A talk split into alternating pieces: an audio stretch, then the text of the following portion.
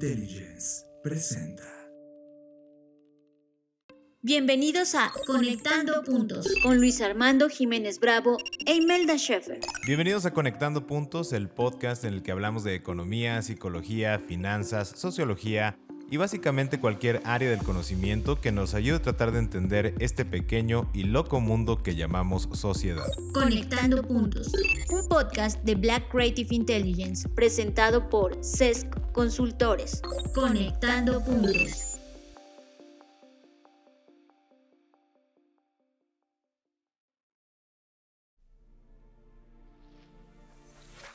Bienvenidos queridos amigos, escuchar a un nuevo episodio de Conectando Puntos. Yo soy Luis Armando Jiménez Bravo y en esta emisión conectaremos respecto de un tema complejo y del que no se han tenido respuestas concluyentes. Conectemos. Delegar. ¿Por qué es tan complejo? Bien, vamos a empezar nuestra conexión con la definición del diccionario para la palabra delegar. Y algo que me sorprendió fue encontrar lo siguiente. Delegar es encomendar a otra persona una tarea o función que uno mismo debería realizar. Esta última parte me conectó mucho porque en la vida práctica intuyo que no se usa de esa manera la palabra delegar, ¿no? Normalmente en los negocios decimos mucho es que delega y delega más y las personas con más este, éxito en los negocios saben delegar, etcétera, etcétera. Pero una vez que leí lo de la función que uno mismo debería realizar, dije, mm, como que algo no cuadra aquí. Entonces me dediqué a hacer un ejercicio de social listening y una exploración de búsquedas para encontrar, pues, cuál es el pulso o la inferencia que pudiera lograr respecto de qué sentido le da la sociedad al acto de delegar y me encontré con varias sorpresas, queridos amigos, que es importante tenerlas presentes para la conexión. La verdad me dejaron pasmado.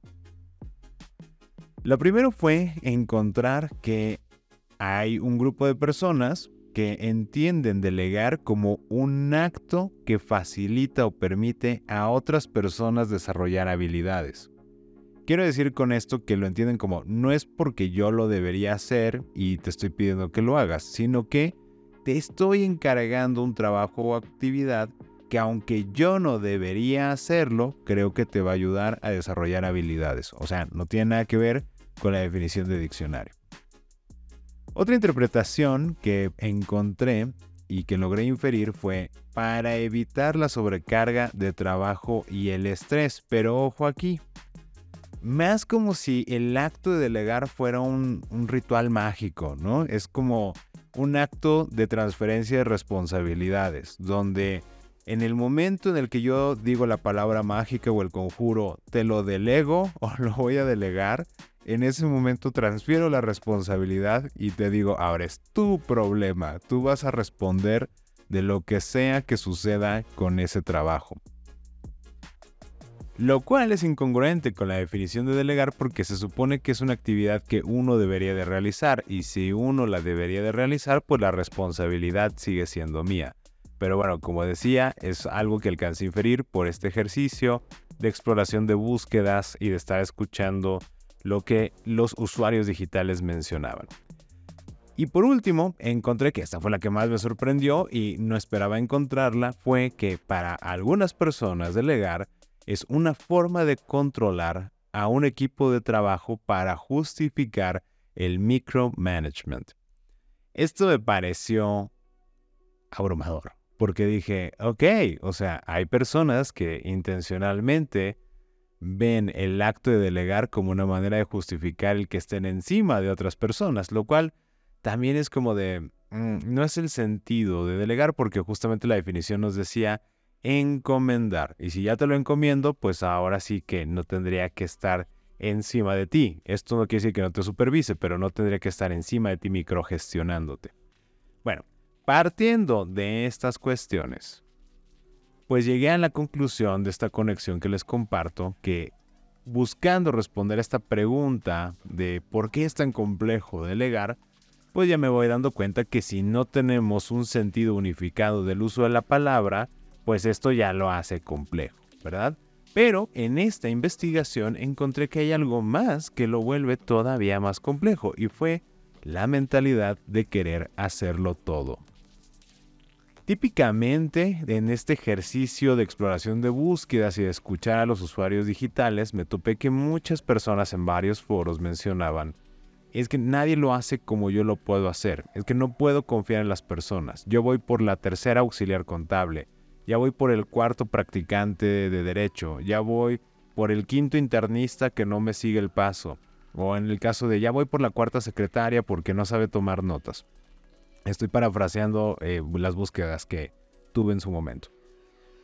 Y esto me sorprendió porque resulta que dije, ok, ¿esto cómo se llamará? O sea, esta parte de no confío en las personas, creo que solo yo lo puedo hacer, eh, no hay nadie que lo haga tan bien como yo, etc. Debe tener algún tema de encuadre psicológico que seguramente gracias a que muchas personas han acudido a terapia y a las investigaciones que se están haciendo, seguramente ya tenemos enmarcada esta situación o al menos ya hay una etiqueta para comenzar a ser consciente de esto.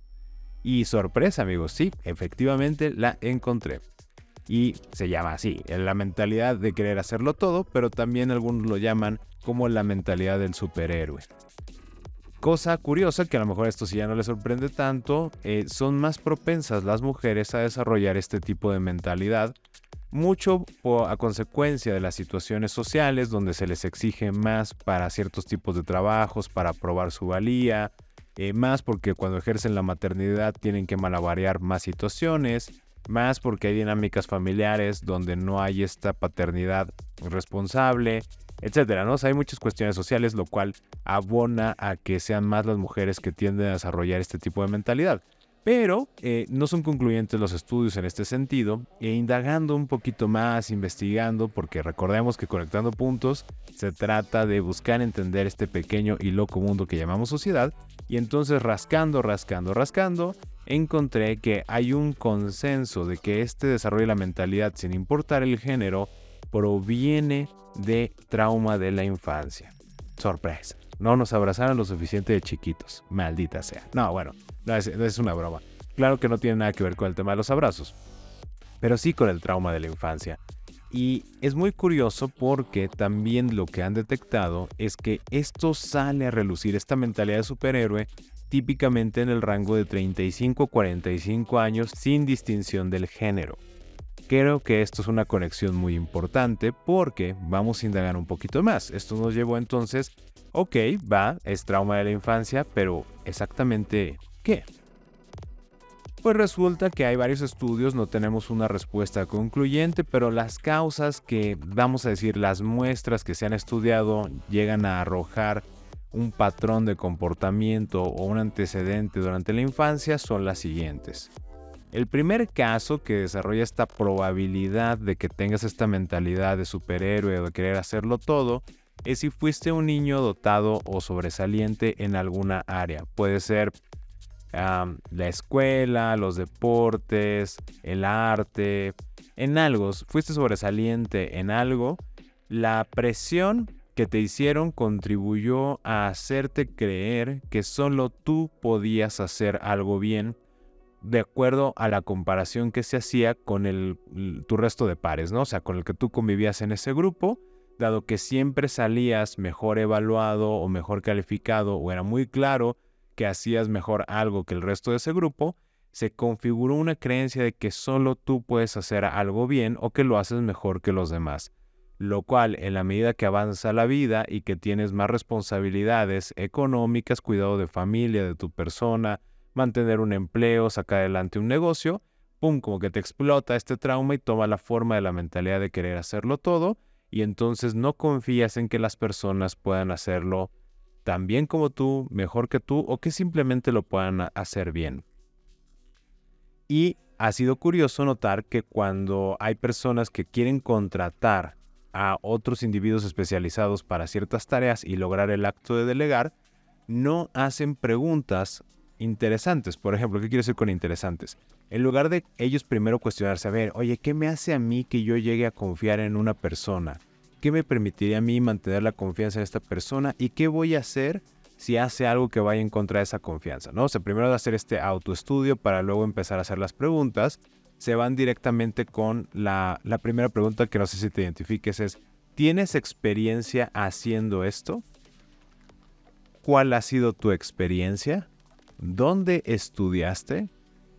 ¿En qué empresa has trabajado? ¿Y por qué esto es importante? Porque si la escuela donde estudiaste se caracteriza o se promueve como que es muy competitivo de prestigio, entonces quiere decir que te voy a dar un poquito más de puntos porque con los que te compararon lo has hecho mejor. O la otra, si la experiencia que tienes es de una empresa muy exigente o un corporativo muy grande, también te voy a dar más puntos. La realidad es que eso no necesariamente te abona a que la persona haga las cosas como tú quieres o tú necesitas, pero bueno, es a donde se va o se manifiesta esta mentalidad de quererlo hacer todo y dificulta entonces el acto de delegar porque seguramente fuiste sobresaliente en una etapa de tu vida y te quedaste con esa idea. Bueno,